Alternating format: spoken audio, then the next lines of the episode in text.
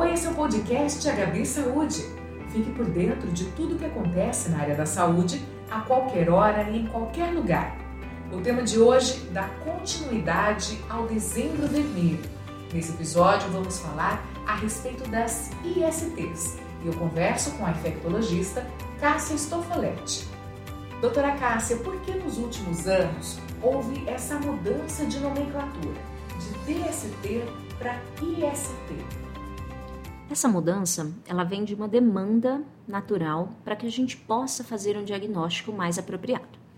Nós precisamos sempre lembrar que, quando nós falamos em doença sexualmente transmissível, então a palavra doença, ela nos traz o conceito, ou pelo menos a ideia, de que nós estamos tendo manifestação clínica. Afinal, toda doença tem uma manifestação e leva à procura do serviço de saúde. Quando houve essa mudança, o objetivo basicamente era que o indivíduo pudesse ter despertado em si o conceito de que nem sempre as infecções sexualmente transmissíveis, elas têm uma manifestação clínica. Como assim? Na verdade, por exemplo, a sífilis, eu posso ter a bactéria no organismo, posso ser uma fonte de transmissão e posso não estar no momento de manifestação clínica. E com isso, o diagnóstico pode não ser feito ou pode ser feito atrasado, somente se algum exame for solicitado. A mudança na nomenclatura vem justamente para acolher esses indivíduos que não sabem da manifestação clínica ou da presença dessa infecção no próprio organismo, mas que precisam ser testados justamente para poder fazer essa identificação. E quais são as principais ISTs? Não são poucas as ISTs que atualmente nós temos. Lembrando, nós estamos discutindo justamente o mês do dezembro vermelho, do mês de combate, de luta contra a AIDS. E a infecção pelo HIV não deixa de ser uma IST. Mas não é só ela. Nós precisamos sim lembrar da sífilis, que é uma IST, pois não necessariamente tem manifestação clínica em algumas fases nós precisamos lembrar das lesões por herpes simples, que acontecem tanto na região labial quanto na região genital e não necessariamente tem manifestação clínica persistente.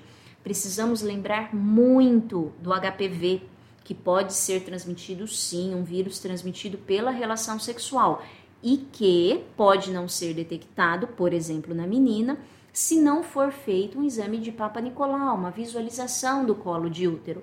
Lembrando e já saindo dos nossos dois últimos meses, em que nós falamos do Outubro Rosa e do Novembro Azul, em que a pauta foi justamente a saúde da mulher e o combate também ao câncer de colo de útero e a saúde do homem e ao câncer de próstata, a gente precisa lembrar de outros cânceres aí desenvolvidos, inclusive no homem. Por exemplo, o câncer de pênis, o câncer de canal anal, que são desenvolvidos justamente pelo HPV.